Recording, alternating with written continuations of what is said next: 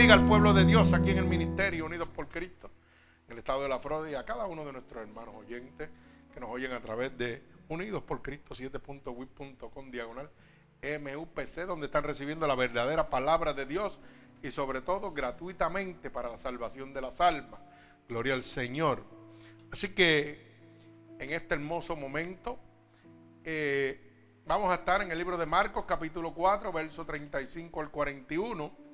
Y luego vamos a tener una parte de la porción bíblica en el capítulo 5, del 1 al 14, el cual hemos puesto por nombre a esta predicación poderosa.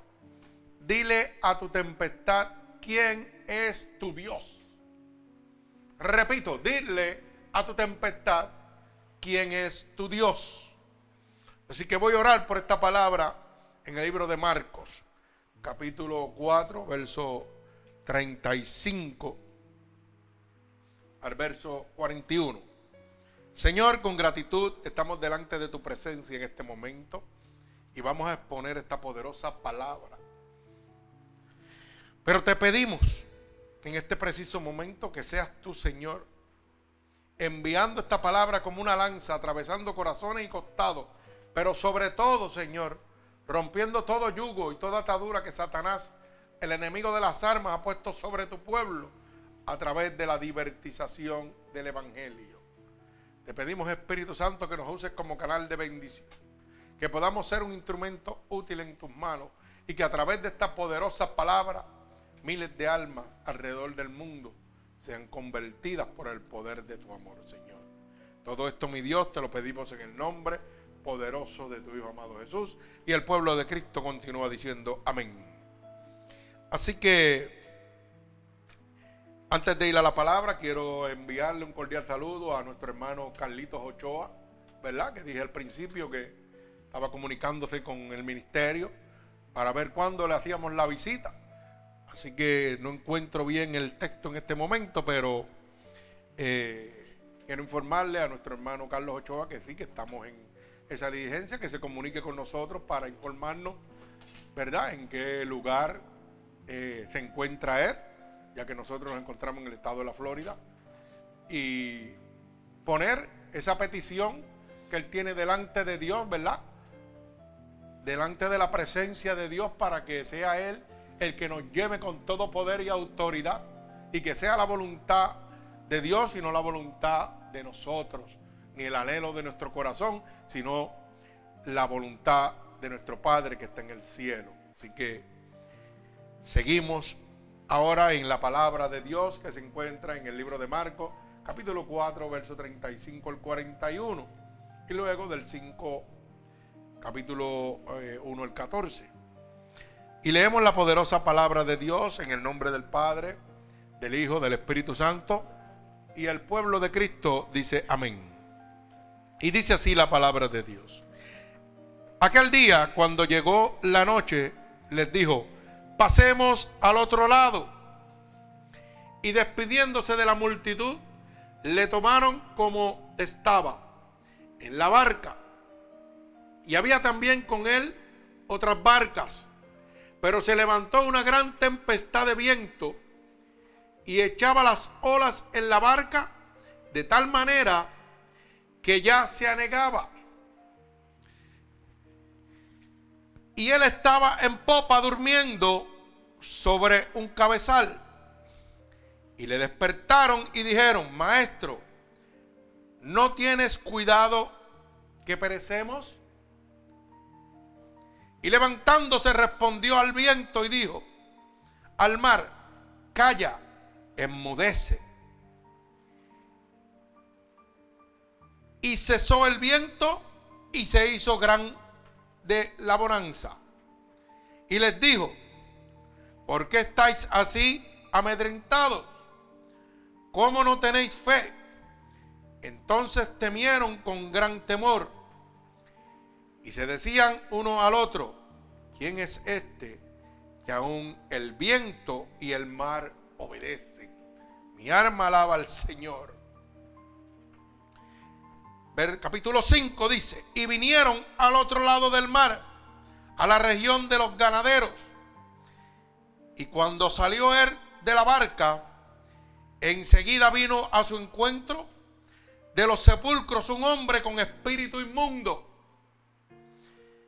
que tenía su morada en los sepulcros y nadie podía atarle, ni aun con cadenas, porque muchas veces había sido atado con grillos y cadenas, mas las cadenas habían sido deshechas, pedazos por él, y desmenuzados los grillos, y nadie le podía dominar.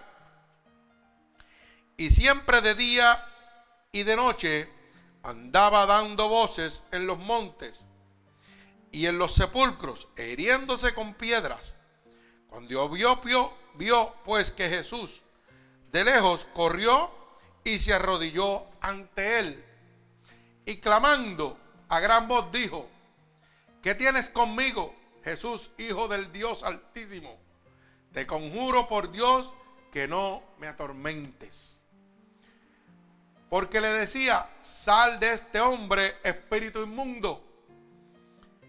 Y le preguntó, ¿cómo te llamas? Y respondió diciendo, Legión me llamo porque somos muchos. Y le rogaba mucho que no los enviase fuera de aquella región. Estaba allí cerca del monte un gran hato de cerdo, paciendo. Y le rogaron todos los demonios, diciendo, envíanos a los cerdos para que entremos en ellos.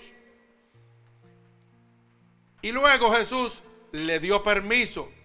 Y saliendo aquellos espíritus inmundos, entraron en los cerdos, los cuales, los cuales eran como dos mil.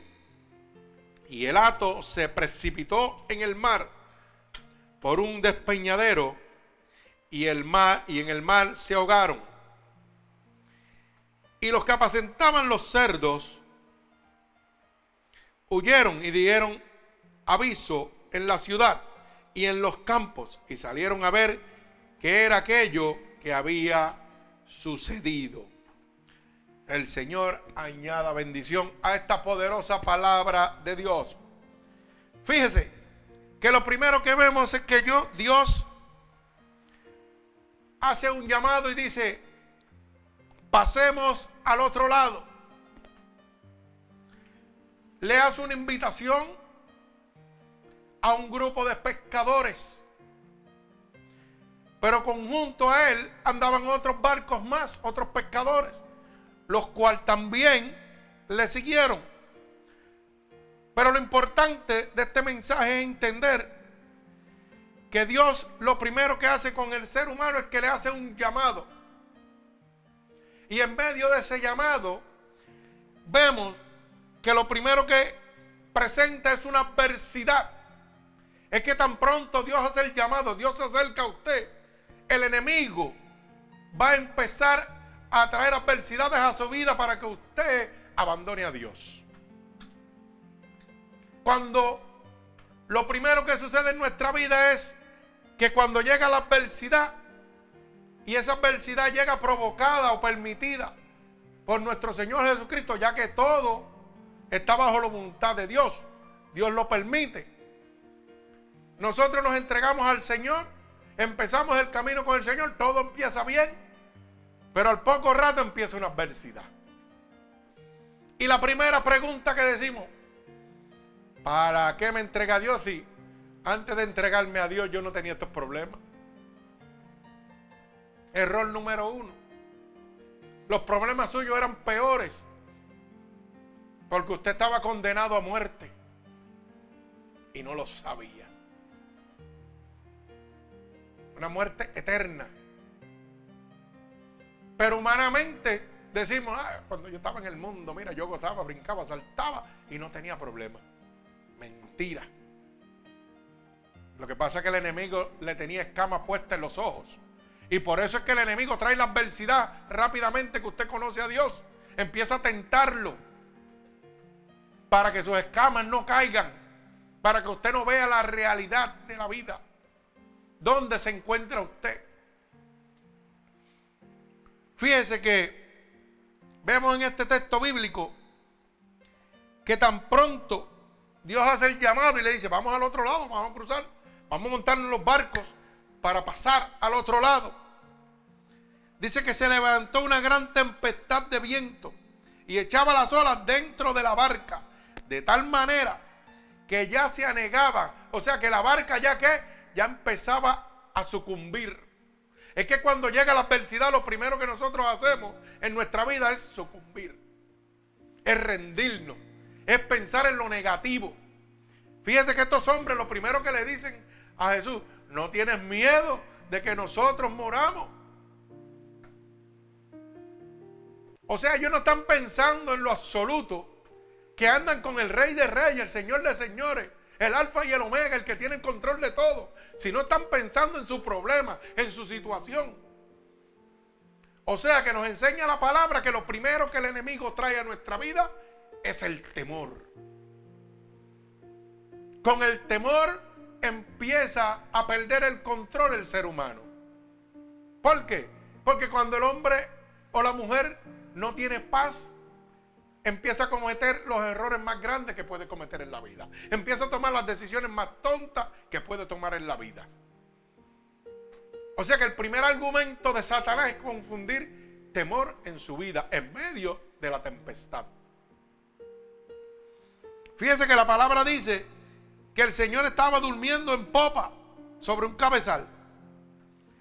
Y ellos, llenos de temor, porque pensaba que iban a morir, dice que lo despertaron y le dijeron, maestro, no tienes cuidado que perezcamos. O sea, a ti no te importa. Mi alma alaba al Señor. Que nosotros perecemos. Y tú estás durmiendo ahí lo más tranquilo. Pero ¿sabe por qué sucede eso? Porque es que ellos no sabían con quién andaba. No tenían fe en el que andaba con ellos. No creían en el poder del que andaba con ellos. Y eso mismo nos sucede a nosotros. Cuando llega el problema, cuando llega la adversidad a nuestra vida, no creemos en el que anda con nosotros. No confiamos en el que anda con nosotros. Bendito sea el nombre de Dios. Y cuando nosotros no creemos, no confiamos, no tenemos fe en Dios, el enemigo lo sabe y empieza a infundir miedo, temor, para que empecemos a cometer errores. Bendito sea el nombre de Dios. Pero tenemos que entender que Dios había preparado este encuentro. Porque Dios tenía que mostrarle a estos marineros quién era Él. Ellos no tenían fe en Él. Porque el temor les hizo pensar de que no tienes miedo, que vamos a morir. O sea, que estamos viendo lo que la Biblia dice. Para los que aman a Jesús, todas las cosas obran para bien. Todo propósito, toda situación en su vida tiene, oiga, la gloria de Dios manifestada sobre usted. Pero estos marineros no veían la gloria de Dios. Ellos estaban viendo su problema. Lo que les iba a suceder si el barco se hundía. Pero Dios ya había establecido cómo demostrarle su poder. Cómo demostrarle su cobertura. Cómo yo te voy a demostrar que yo sí puedo cubrirte. Cómo yo te puedo demostrar mi poder. Cómo yo te voy a enseñar a ti que conmigo eres más que vencedor. Que nadie te puede tocar. Pues no había más que una sola manera. Pasarlos por la adversidad. Pasarlos por la tempestad. Así que, hermano y amigo oyente, su tempestad, su situación en este momento es para la gloria de Dios. Es para que su fe aumente en el Señor.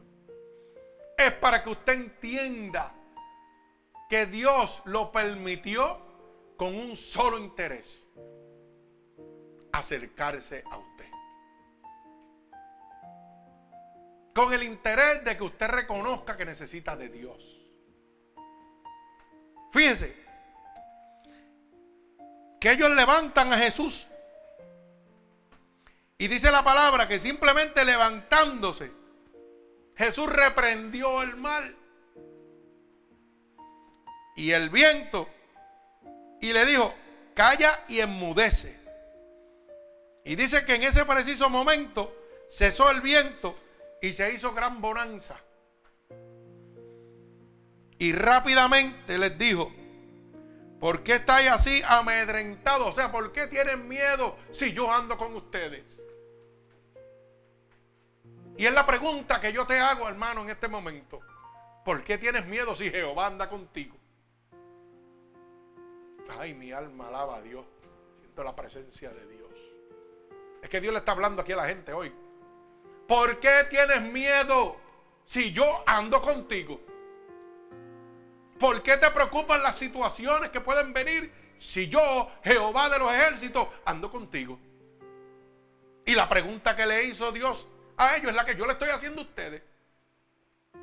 ¿Por qué tienen miedo en medio de esta adversidad que están pasando? O de esta situación que se le está presentando. Si el dueño del oro y la plata del mundo y los que en él habitan está con ustedes. ¿Por qué dudas? ¿Por qué tienes miedo cuando Dios te ha mostrado a través del caminar tuyo con Cristo lo que ha podido hacer, lo que ha hecho en tu vida? ¿Cómo te ha sustentado en otras ocasiones? ¿Por qué te va a abandonar ahora? Mi alma alaba al Señor. Es que parece que no me están entendiendo. Cada uno de los que estamos aquí hemos tenido experiencias con Dios. Y Dios nos ha mostrado en medio de situaciones a cada uno de nosotros cómo Él nos ha sacado y nos ha suplido en medio de la necesidad. Y mi pregunta, ¿por qué dudas ahora? ¿Por qué te preocupas de las cosas que están sucediendo? Van a suceder. Si Dios es el mismo ayer, hoy, por los siglos. Él no te ha fallado y no te va a fallar. Simplemente el enemigo te está poniendo en tu cabeza preocupación. Pero es momento que de, que le digas a tu tempestad quién es tu Dios. El Dios que te resolvió hace años, el que te resolvió hace meses, el que te resolvió ayer y el que te va a resolviendo hasta el último día de tu vida. Ese es el Dios que tú tienes que predicar. Y no lo predicamos con la boca, lo predicamos con testimonio. Cuando llega la adversidad le mostramos al mundo quién es nuestro Dios. Mientras ustedes se afligen, nosotros estamos en el gozo.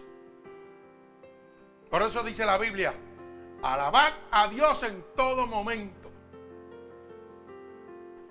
Pero a la gente le gusta alabar a Dios en el gozo nada más. Pero cuando llega la adversidad se ponen tristes. Cuando llegan los problemas empiezan las preocupaciones. Alábalo cuando tiene problemas a ver si es verdad a ver a qué Dios que tú le sirves. Mire, hermano, estamos cansados ya de decirle a Dios cuál es nuestro problema. Es mejor decirle a nuestro problema quién es nuestro Dios. Cuando usted empiece a caminar de esa manera, usted va a ver cómo Dios se mueve. Pero mientras usted siga con su ay bendito y su queja, Dios no se va a mover. Cinco argumentos. La queja, la duda, la excusa, el temor y el miedo. Cinco argumentos que matan la fe, que matan el poder de Dios en su vida. Llega la adversidad y lo primero que es dudo. Llega la adversidad y empiezo a quejarme.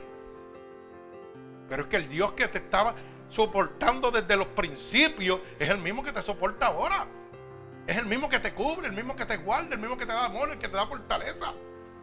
¿Por qué dudas ahora? O sea que cada vez que viene una prueba en mi vida yo voy a estar quejándome. Cuando Dios me ha mostrado que en medio de la adversidad su gloria está conmigo. Pero llega otra situación y toma otra vez lo mismo. Volvemos a la queja, volvemos a la preocupación. Entonces, ¿dónde estamos con Dios? ¿Dónde usted está con Dios? Usted piensa que Dios es una cosa que usted puede cogerlo cuando le da la gana y cuando le da la gana lo suelta, ¿no, hermano? Usted tiene que creer totalmente en Dios.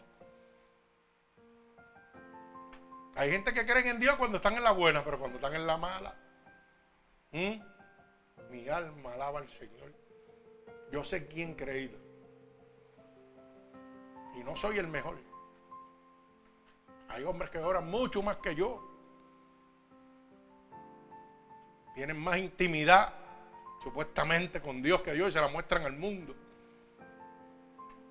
Pero usted tiene que poner en su corazón que su intimidad con Dios es la más grande, que nadie la puede superar. Que aunque aquel se levante a las 5 de la mañana todos los días, usted, aunque se levante uno o dos veces al mes, usted diga que su intimidad con Dios es más, más grande. Porque usted no tiene que complacer a nadie, usted tiene que mostrarle de corazón a Dios. ¿Sabe por qué? Porque puede haber una persona que se levante todos los días a las 5 de la mañana a orarle a Dios. Pero no tiene el corazón que usted tiene. Mi alma alaba a Dios. Y Dios no mide las palabras ni los esfuerzos, Dios mide los corazones. Y dice, y un corazón humillado y contrito, yo no rechazaré. Bendito sea el nombre de Dios. Las normas y las doctrinas no cambian a nadie. No cambia el amor a Dios. La disposición de su corazón. Bendito el nombre de Jesús. Y el verso 40 dice, y les dijo Jesús, Jesús, ¿por qué estáis así de amedrentados? ¿Cómo es? ¿No tenéis fe? Ay, santo, me gustó esta palabra.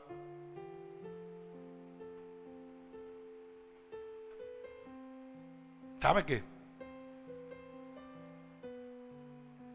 ¿Por qué estáis así de atrementados? ¿Por qué tenéis miedo? Mi alma alaba a Dios. ¿Por qué te preocupas? Si yo tengo el control. ¿Qué pasa? ¿No tienes fe? Mi alma alaba a Dios. ¿Por qué se preocupan? No tiene fe. No tenemos fe. La Biblia dice que si nuestra fe fuera como un grado de mostaza, así chiquitito, un granito de mostaza, le dirías a un monte, echate a un lado y se echaría. Pero ni ese chispito podemos tener en fe. Porque cuando llega la adversidad, la fe se muere. Y la, la fe se muere, ¿por qué?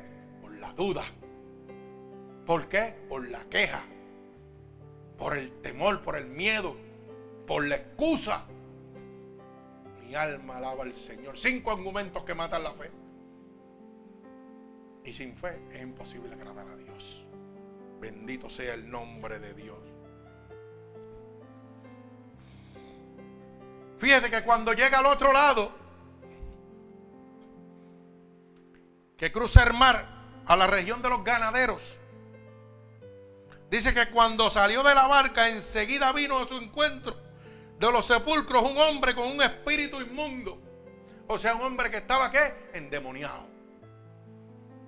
Pero fíjate que no hizo anuncio. Dice que tan pronto él cruzó en la barca, vino él a su encuentro. O sea, que el espíritu inmundo fue hacia él. Y dice que ese espíritu inmundo tenía su morada, o sea, que vivía en los sepulcros y que nadie, nadie, oiga bien la palabra, podía atarle ni aún con cadenas. ¿Mm?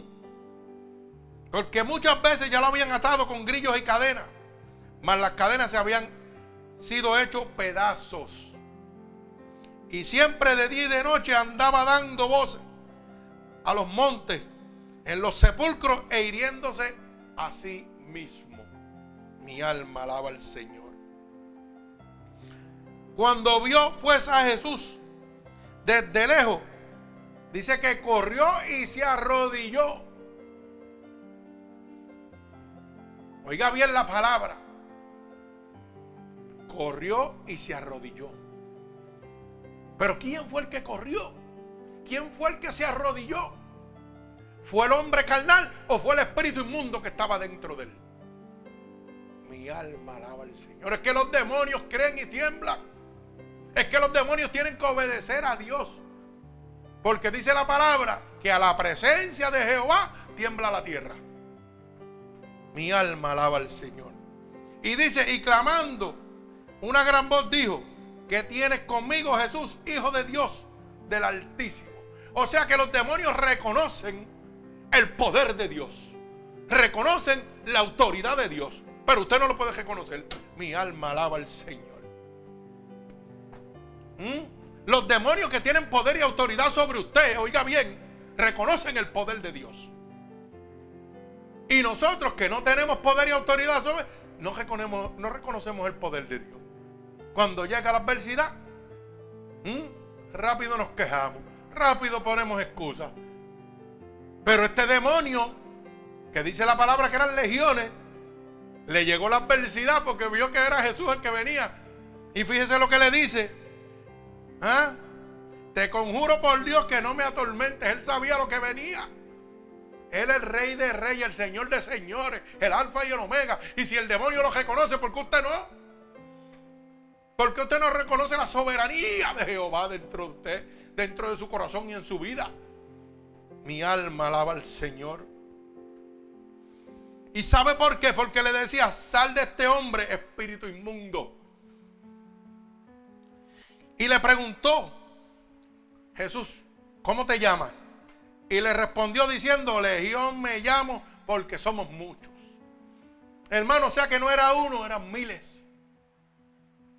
Mi alma alaba al Señor. O sea que cuando las legiones, los demonios están dentro de nosotros, dice la palabra que este hombre se golpeaba con piedras entre sí mismo.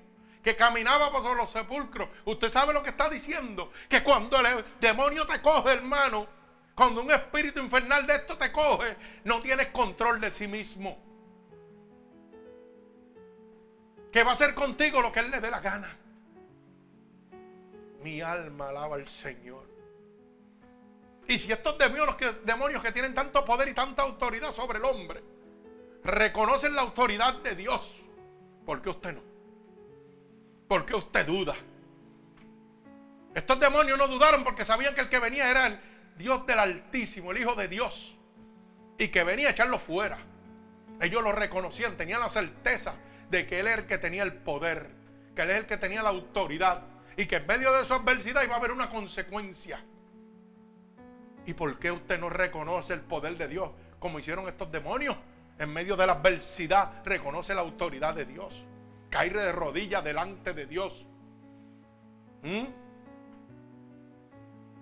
Y le dice, Señor, ten misericordia de mí, Jehová. Dios del Altísimo, que reconozco que todo poder y toda autoridad está sobre ti. Cuando llegue esa adversidad, caiga de rodillas delante de Dios. Reconociendo la supremacía de Dios. Mi alma alaba al Señor. Y fíjese que dice la palabra en el verso 10, capítulo 5 de Marco. Y le rogaba mucho que no los enviase fuera de aquella región. Estaba allí cerca del, del monte un atro de cerdo. Y le rogaron todos los demonios diciendo, envíanos a los cerdos para que entremos en ellos. Y esto es bien importante que usted lo aprenda. Cuando una potestad sale de un ser humano, busca dónde meterse. Porque ellos no pueden estar, ir en el aire habitando. Ellos necesitan dónde meterse. Se meten en animales, se meten en niños, se meten en viejas, se meten en hombres, en mujeres, en lo que sea. Esto no es un juego, esto es una realidad. Lo cual usted tiene que entender y estar claro. Y fíjese que Jesús le dio permiso. Y saliendo aquellos espíritus inmundos, entraron en los cerdos, los cuales eran como dos mil. Ay, santo Dios. O sea que cuando la palabra dice legiones, está hablando como dos mil. ¿Usted sabe lo que son dos mil demonios dentro de usted? Mi alma alaba al Señor. Porque no dice que eran muchos los que lo tenían. Dice que aquel hombre que se postró delante de Jesús le dijo, legiones son las que tengo adentro. Un solo hombre estaba lleno de legiones. Y dice que esos cerdos cuando llegaron, se metieron esos demonios se metieron dentro de los cerdos y el despeñadero se hundió. Así que mire, ¿Cuánto pesa una legión de demonios en su vida? Ay, mi alma alaba a Dios. Es que tú tienes que decirle a tu tempestad quién es tu Dios. Ese hombre, humanamente, reconocía que el único que lo podía libertar era Dios. Y le estaba diciendo, Señor, líbrame. Nadie lo llevó, lo llevó su propio corazón. Porque no importa la condición que tú te encuentres, no importa la condición que Satanás te tenga, hay un corazón que está creado por Dios y para Dios. Y ese corazón fue el que motivó a ese cuerpo, a pesar de que estaba lleno de legiones de demonios, a caer de rodillas delante de la presencia de Dios para ser libertado. Mi alma alaba al Señor. Para Dios nada es imposible. Lo imposible lo hace usted. Pero para Dios nada es imposible. Y fíjese que Los que apacentaban los cerdos huyeron cuando vieron lo sucedido. Tuvieron temor porque no habían visto cosa igual. Pero fíjese que es que la situación y la adversidad que le sucedía a este joven que estaba endemoniado, ¿ok? Era de bendición para él, porque iba a ser libertado y ver el poder de Dios, pero también para los que estaban mirando porque se estaban dando cuenta que Dios era real. Porque ellos sabían que por muchos años este hombre ha sido atormentado por los demonios, nada, nada, rompía hasta las cadenas. Y por eso dice que los que apacentaban los cerdos huyeron y dieron aviso en la ciudad y en los campos. O sea, pegaron a testificar lo que Dios había hecho. Pegaron a decirle al mundo que Dios era real. O sea que la adversidad que nos muestra la gloria de Dios. Mi alma alaba al Señor. Es que tenemos que entender la palabra de Dios. La adversidad es gozo. La adversidad es sabiduría. La adversidad en nuestra vida es protección, es cobertura, es amor de parte de Dios para con nosotros. ¿Mm? Yo le hago esta pregunta. ¿Cuántos han tenido adversidades antes de conocer a Cristo? Y en medio de esa adversidad, la aflicción ha tomado control sobre usted. Antes de conocer a Cristo. Y ahora han tenido adversidad y la aflicción no ha podido tomar control sobre usted. Me refiero, fácil, matemática sencilla. Vamos a hablar español, inglés, blanco y negro, como tiene que ser. Tengo un problema antes de conocer a Cristo y me es una porquería. Y eso era llori, llori, llori. Ay, Dios mío, y esto no se va a acabar. Ay, ay, ay, ay. Conoce a Cristo, tiene la misma adversidad o peor. Y usted gozoso. Dice, yo no, no he botado ni una lágrima hoy. No he llorado. Estoy tranquilo. Pues estoy tranquilo, estoy en el gozo. ¿Sabe lo que le está diciendo Dios? Está contigo. Te estoy mostrando que estoy contigo. Te estoy mostrando mi cobertura, cómo te cuido. Cómo yo no permito que el dardo del enemigo que está tirando entre dentro de tu corazón. Como Dios nos habla, qué lindo es Dios. Dios nos habla a cada uno de nosotros. Cuando llega el problema y la situación, hermano, alabe a Dios. Todo lo puedo en Cristo que me fortalece, qué lindo es decirlo, pero qué malo es vivirlo. ¿Mm? Pero hoy Dios te está hablando. Hoy Dios te está guiando. Bendito el nombre de nuestro Señor Jesucristo. Fíjense que estamos viendo dos puntos extremos. Uno donde está la vida carnal en juego y Dios toma el control. Dios salva a estos pescadores. Otro donde está la vida espiritual en juego y Dios entra y salva la vida espiritual de este hombre endemoniado. Yo creo que es momento de decirle a tu tempestad quién es tu Dios. Un Dios que trabaja en, ambas situaciones, en la carnal y en la espiritual. Porque hay gente que quiere usar a Dios nada más para lo espiritual, no para lo carnal. Y eso no trabaja así. Dios cubre todas las bases, hermano. El que no las cubre es usted. Bendito sea el nombre de mi Señor Jesucristo. ¿Usted sabe qué? No podemos vivir conforme y resignado a lo que nos sucede en la vida. Si no tenemos que buscar y entender el plan de Dios y el propósito de Dios en medio de esa situación que le ha pasado a usted. Si hoy usted está enfermo, Dios tiene un plan y tiene un propósito. ¿Mm? Si hoy Dios tiene, usted tiene una situación económica que no puede resolver, Dios tiene un plan y tiene un propósito. ¿Por qué se aflige? ¿Mm?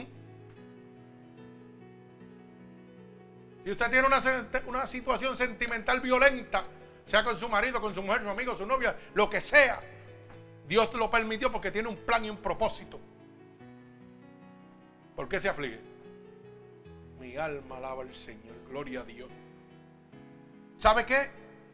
Tenemos que entender que la Biblia dice que para los que aman a Jesús todas las cosas obran para bien, como dice Romanos capítulo 8, verso 28. Y sabemos que a los que aman a Jesús, a Dios, todas las cosas le ayudan para qué? Para bien. Esto es a los que conforme a su propósito son llamados. Mire qué sencillo se la voy a poner. A los que conforme a su propósito son llamados. ¿Y a quién llama Dios? Esto es para los cristianos nada más, porque Dios llama a todo el mundo. Y Dios tiene un propósito en la vida de cada uno de nosotros. Dice que fuimos predestinados antes de la fundación del mundo, que o sea que ya Dios tiene un plan para nosotros, pero nosotros lo ponemos en práctica o lo perdemos. ¿De acuerdo a la decisión que tomamos? Porque Él nos da un libre albedrío. Y si Dios me está diciendo que sabemos que los que aman a Dios todas las cosas obran para bien, ¿por qué si usted le sirve a Dios se preocupa? Si eso, es, eso va a ser bendición para su vida. Dios te está diciendo, ¿sabe qué? No te preocupes por lo de eso, es que yo estoy planeando, estoy haciendo algo para que tú veas mi gloria, para que tú sigas viendo mi poder. Pero nosotros somos tan débiles que nos olvidamos cuántas veces Dios nos ha sacado del hoyo. Se nos olvida así de fácil. Tan pronto llega una, una situación, ya se nos olvidó que hace un año atrás, cacho, Dios te llevó 500 dólares y te resolvió de, de la noche a la mañana y no sabe ni quién te los trajo. Cacho, Dios te abrió una puerta y te dio un trabajo cuando más tú lo necesitabas, cuando todo el mundo te daba la espalda. Se te olvidó también. Estás pensando en el problema que tienes ahora, olvidándote de Dios. Pero dice que le sirve a Dios. Dice que amas a Dios. Dice que le crees a Dios. Mentiras del diablo. No confías en Dios. Mi alma alaba al Señor. Gloria a Dios. ¿Sabe qué dice la Biblia, hermano? No se afanes por el día de mañana porque cada día trae su propio afán. ¿Por qué tú te preocupas por mañana si tú no sabes tú vas a llegar mañana? Preocúpate estar bien con Dios hoy. Porque si la muerte te sorprende, gloria a Dios. El que venga atrás caje. Ese es problema del que viene atrás. El enemigo lo sabe y juega con usted. Cuando usted piense vivir cada día como el último día de su vida, usted va a ver la gloria de Dios. Porque el enemigo no va a tener argumento para atacarlo. Mi alma alaba al Señor. ¿Sabe qué?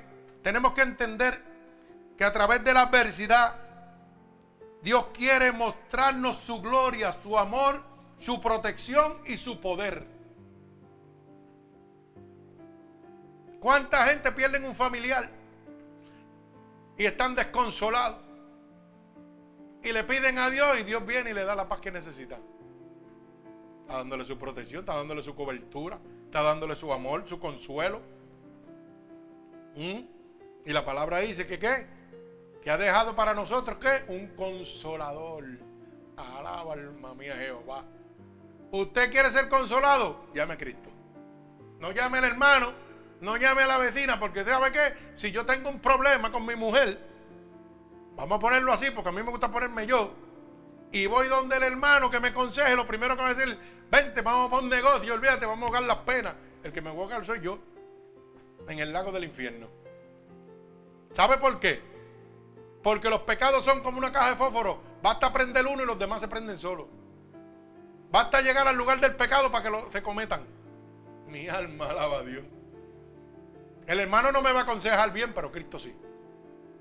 Por eso cuando usted me llama para una consejería, la Biblia dice, vamos a ver qué dice la Biblia. Porque si yo te aconsejo, te pierdes. Pero si Dios te aconseja, no te vas a perder. Bendito sea el nombre de mi Señor Jesucristo. Tenemos que entender que Dios usa la prueba o la adversidad para mostrar el cumplimiento y la realidad de su palabra. Como dice la palabra en Jeremías capítulo 33 y verso 3. Clama a mí y yo te responderé. ¿Mm? Oiga bien. Dice, clama a mí y yo te responderé y te enseñaré cosas grandes y ocultas que tú no conoces. Es que si no llega la prueba, hermano, si no llega la situación, si no llega la guerra a su vida, usted no va a clamar a Dios. Pero cuando llega el problema, la situación que usted está viviendo y clama a Dios, Dios le puede responder y cuando le responde, ¿qué está haciendo? Está mostrando su gloria, está mostrando que es real. Está mostrando que ni una hoja se mueve si no es por su santa voluntad. Está mostrando que su palabra es una realidad. Mi alma alaba al Señor. Está mostrando que la palabra de Dios se cumple. Yo te digo que esto va a pasar y esto va a pasar. Tú estás en medio del problema, clama a mí y yo te voy a responder. Y usted ve cómo Dios le responde. La palabra de Dios es real, Dios es real. Pero sin fe es imposible agradar a Dios. Mi alma alaba al Señor. No podemos decir, como dice Romanos capítulo 8, verso 37 y verso 39, que dice que ante todas las cosas somos más que vencedores. ¿Mm? Mire cómo dice la palabra. Ante todas las cosas nosotros somos más que vencedores por aquel que venció. Pero eso sucede cuando le creemos a Dios. Eso sucede cuando se activa el poder de la palabra. Cuando decimos, clama a mí, yo te voy a responder. Dios lo dice claramente.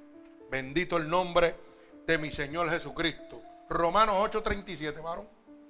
Romanos capítulo 8, verso 37. Lo dice claramente. Ante todas estas cosas somos más que vencedores por medio de aquel que nos amó. Gloria a Dios. Por lo cual estoy seguro de que ni la muerte, ni la vida, ni los ángeles, ni principados, ni potestades, ni lo presente, ni lo que está por venir. Oiga bien. Déjemelo ahí, que eso es lo que me gusta. Oiga lo que Dios está prometiendo que ni los principados, ni las potestades, oiga, ni los ángeles, ni lo presente, ni lo que está por venir, va a poderle hacer daño a usted. Porque usted es más que vencedor con Cristo. Pero ¿por qué entonces se aflige si Dios se lo está prometiendo? Mi alma alaba al Señor. Óigalo bien. Por lo cual estoy seguro, hay la certeza de que ni la muerte, ni la vida, ni los ángeles, ni los principados, ni las potestades. ¿Qué son los principados y las potestades? Los demonios, rangos que tiene el demonio. Dice, ni principado, ni potestades, ni lo presente, o sea, lo que usted está viviendo, ni lo que ha de venir podrá con usted, porque Cristo está con usted. ¿Mm? Y con Cristo soy más que vencedor. Entonces, ¿por qué se aflige en medio de la adversidad? Si la adversidad es la gloria de Dios para mostrarte que los demonios no pueden contigo, para mostrarte cuánto te ama, para mostrarte su protección, para mostrarte claramente cómo te va a sustentar. Mi alma alaba a Dios. Bendito sea su santo nombre. Por eso Romanos capítulo 8, verso 31 dice, pues ¿qué diremos a esto? Si Dios es por nosotros, ¿quién contra nosotros? Usted lo puede decir. Yo lo puedo decir. Y he peleado, he peleado miles de campañas. Y Dios nunca me ha dejado en vergüenza. Y si Dios es conmigo, ¿quién contra mí? ¿Mm? Claramente. ¿Qué pues diremos a esto? Si Dios es por nosotros, ¿quién contra nosotros? Hermano, si Dios está con usted, ¿quién va a poder con usted? Nadie, hermano. No hay brujo, no hay hechicero, no hay carta, no hay nada. No hay hombre, no hay demonio que pueda con usted. Ya se lo prometió. Entonces, ¿por qué se aflige en medio de la adversidad si la adversidad es la gloria de Dios? La adversidad es el, el camino que Dios usa para mostrar su gloria, su amor, su protección, su cobertura sobre su vida. Mi alma alaba al Señor. Bendigo el santo nombre de nuestro Señor Jesucristo. ¿Sabe qué? La prueba o la adversidad es la única manera de revelarle al mundo quién es tu Dios. Yo no sé la, la situación que tú estás viviendo. No lo sé porque no puedo entrar dentro de tu corazón. Pero ¿sabe qué? Tu testimonio me dice a mí quién es tu Dios. Cómo te hace caminar por encima de las aguas. ¿Mm? ¿Sabes por qué? Porque para un cristiano poder caminar, lo primero que tiene que hacer es bajarse de la barca. Así le dijo a Pedro, oh, ven de mí. ¿Tú quieres caminar sobre las aguas? Bájate de la barca. Y así nos dice a nosotros, bájense de la barca, de la comodidad, de las mentiras de Satanás y empiezan a tener fe en mí. Bendito sea el nombre de Dios.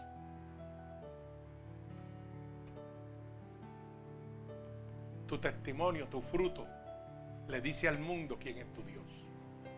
¿Dónde tú estás con Dios? Porque yo puedo decir, soy pastor, Ahí hablo la palabra, qué lindo, qué mucha palabrería. Pero sabe que los ojos que me están mirando saben quién soy yo. Porque mi testimonio, como yo me comporto en medio de la adversidad, dicen al mundo, de verdad ese hombre le pertenece a Dios. Porque si no tuviera a Dios no puede soportar lo que está pasando. ¿Cómo puede estar en el gozo en medio de la adversidad? ¿Cómo puede sustentar cosas que son imposibles? Que gente que tiene dos y tres trabajos no lo pueden hacer. ¿Mm? Aquí hay gente que ha tenido mucho dinero en las manos, que han venido de otros países con mucho dinero en las manos. ¿Mm? Y no pueden tener un hogar. Están viviendo en hoteles. Otros en casetas de campaña. Y como nosotros que dependemos de Dios totalmente podemos estar cómodamente como Dios quiere. ¿Qué es esa pregunta? Contéstesela. Porque todo lo puedo en Cristo que me fortalece. ¿Quién contra mí si Dios está conmigo? Porque yo aprendí a decir, como decía el apóstol Pablo, yo sé estar contento cualquier sea mi situación, teniendo como no teniendo.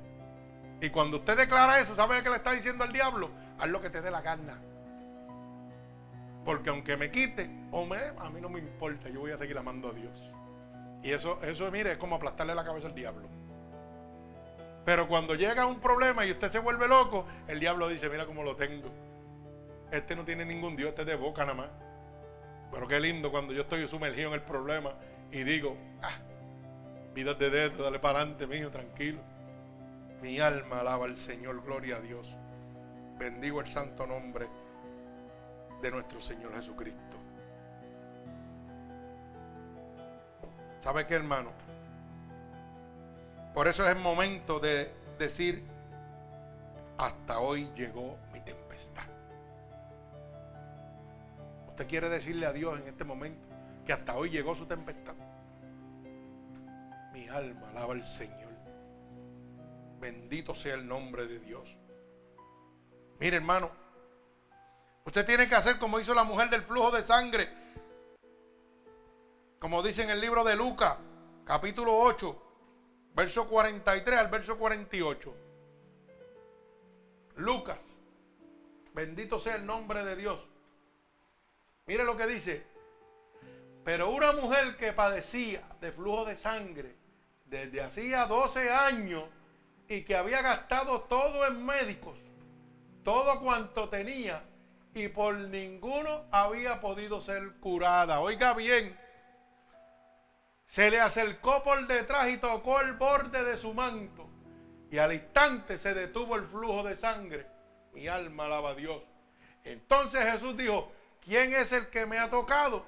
Y negando todos dijo Pedro, y los que con él estaban, maestro, La multitud te apremia y oprime y dice, ¿quién es el que me ha tocado?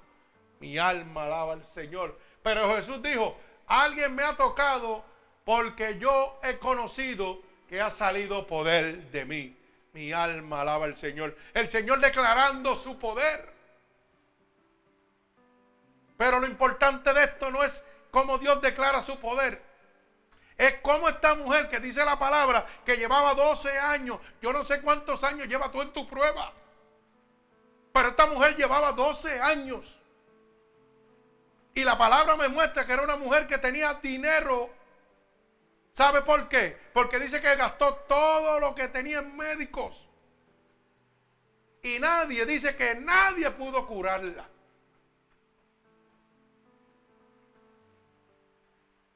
¿Mm? Sus esperanzas estaban perdidas en medio de la adversidad. Pero ahí pasaba Jesús. Pero no solo eso era el problema. El problema era que ella era una mujer inmunda. Porque tener flujo de sangre, que es la menstruación, ¿verdad? En, capacidades que no paran, como le pasa a muchas personas.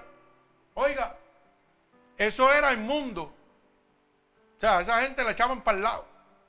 Primer problema. Segundo problema, Jesús estaba rodeado de gente, apretado pero ella decía, yo he gastado todo lo que tengo, he puesto mi esperanza en el hombre y no me ha podido sanar.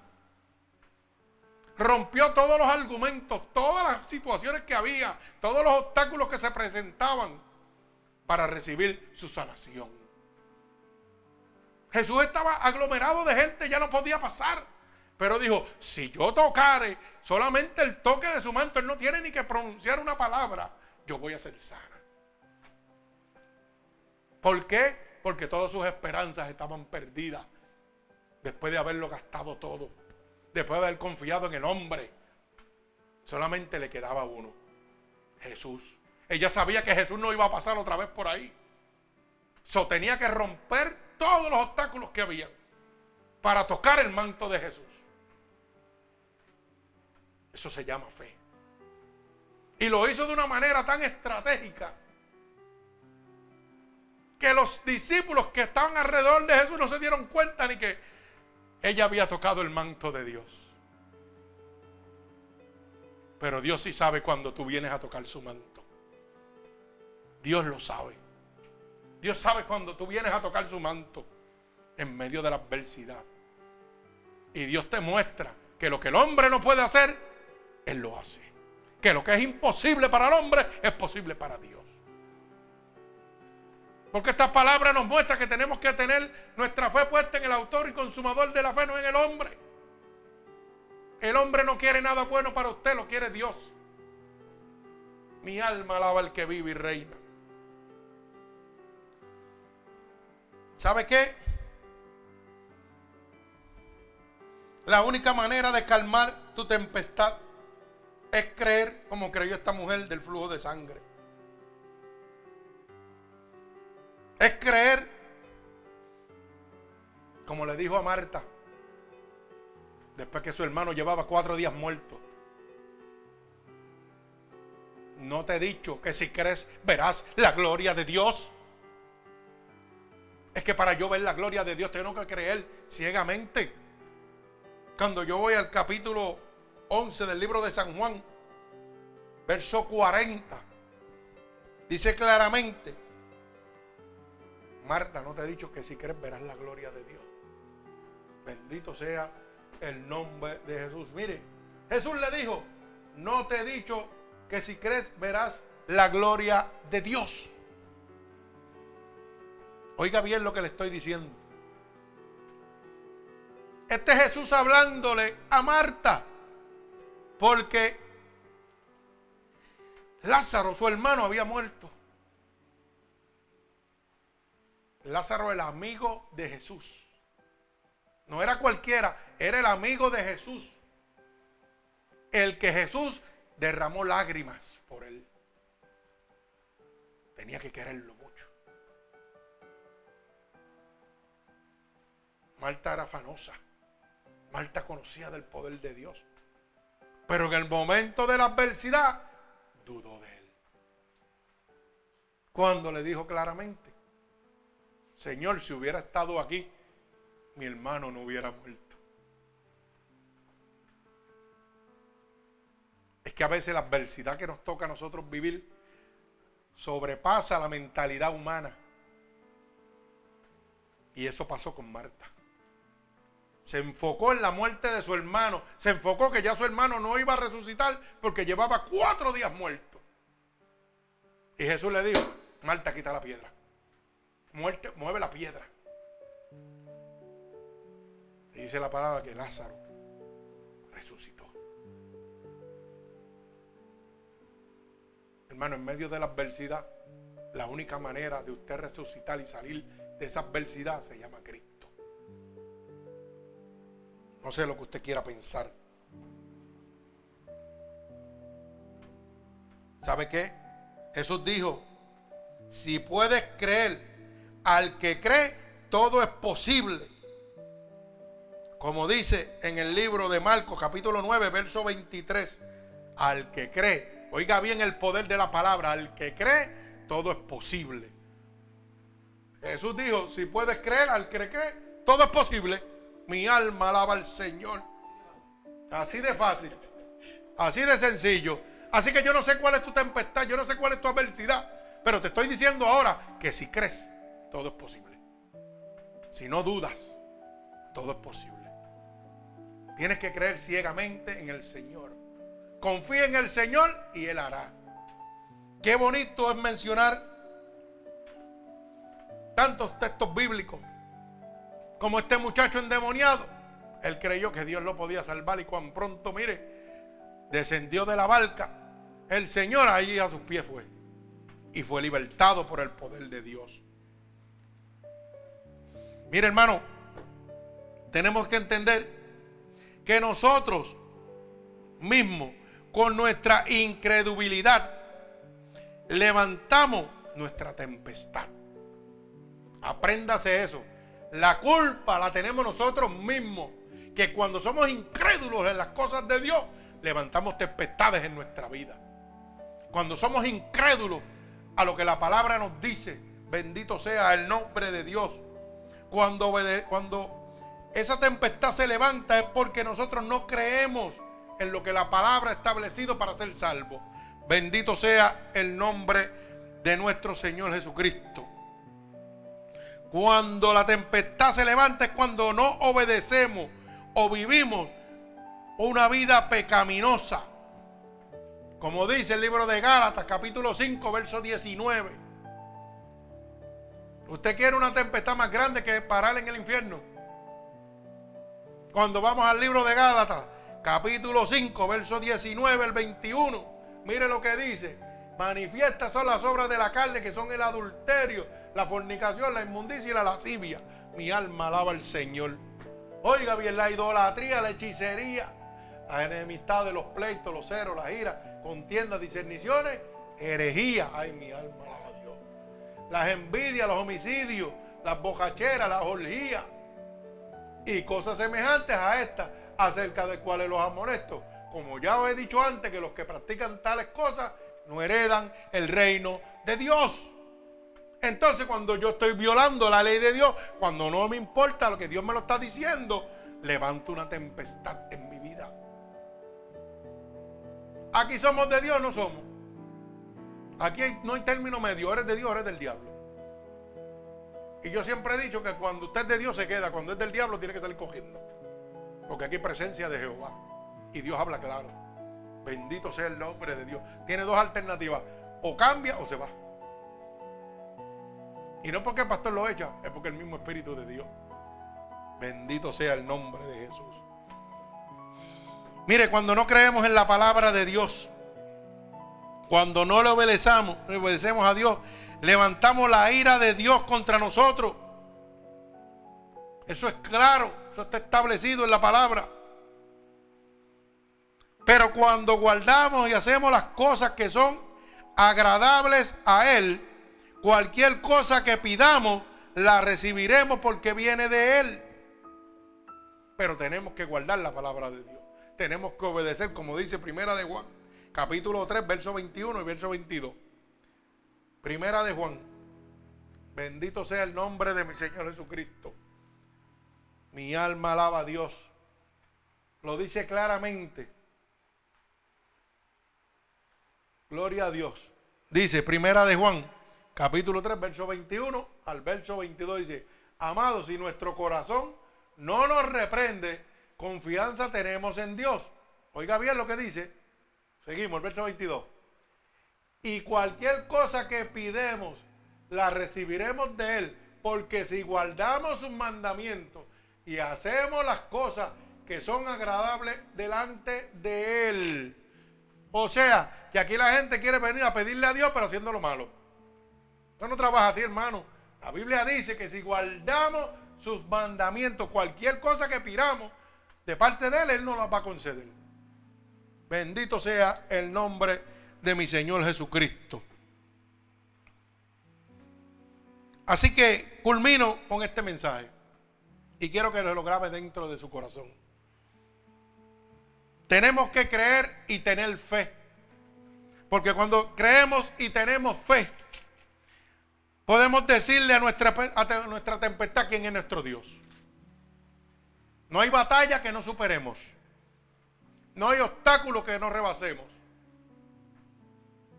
No va a haber demonio que atormente nuestras vidas. Porque la cobertura, el amor, la misericordia y el poder de Dios estará con nosotros cada día pero es si guardamos los mandamientos de Dios. Es si lo obedecemos conforme a su voluntad. Bendito el nombre de mi Señor Jesucristo. Y aprenda esto y nunca lo olvide. La fe no viene por el esfuerzo que usted pueda hacer. Viene por la entrega a Dios. Hay gente que se cree que tiene mucha fe porque son los más que oran, los más que ayunan, los más que se separan haciendo esfuerzos carnales. No, hermano. La fe no llega a usted por lo que usted pueda orar, por lo que usted pueda someterse. La fe llega a usted por la entrega de su corazón a Dios. Bendito sea el nombre de Jesús. Y recuerde algo muy importante. El corazón, que el corazón para escuchar la voz de Dios es mucho más importante que la capacidad de oír la voz de Dios. Apréndalo y no lo olvide. El corazón para escuchar la voz. Oiga con el corazón y no con los oídos.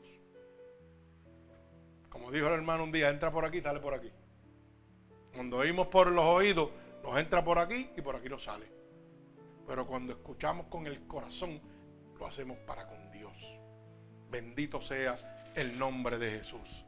Así que en este momento, esto es lo que Dios me ha dado para cada uno de nosotros. Que podamos entender que la tempestad es la gloria de Dios en nuestra vida. Es la que nos muestra la cobertura, el amor, la fortaleza que Dios tiene para con nosotros.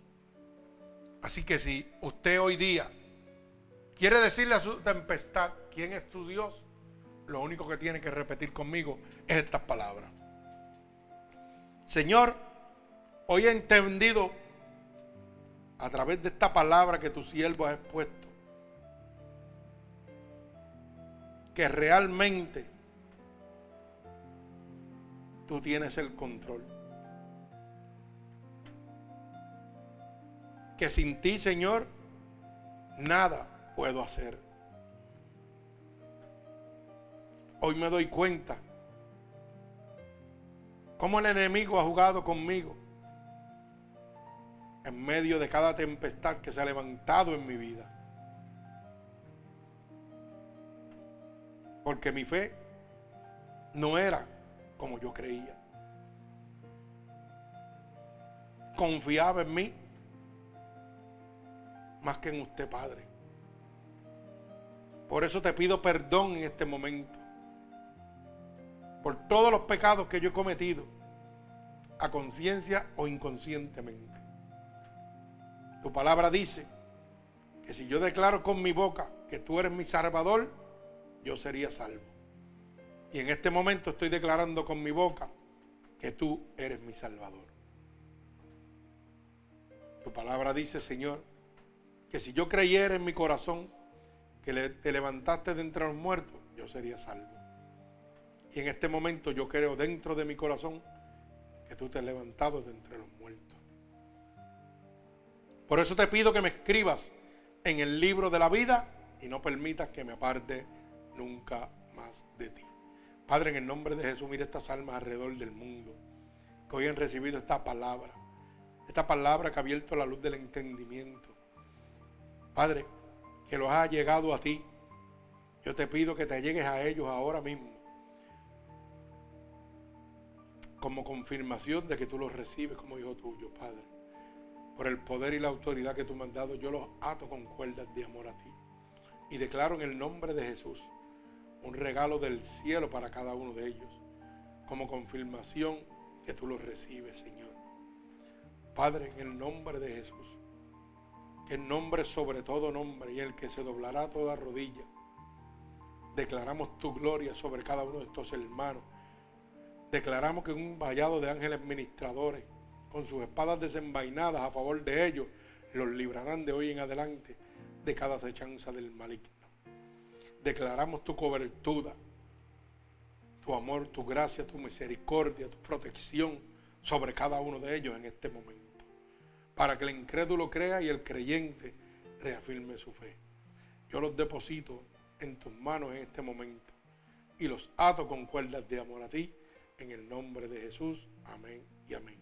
Que Dios les bendiga. Gloria al Señor. Así que en este momento...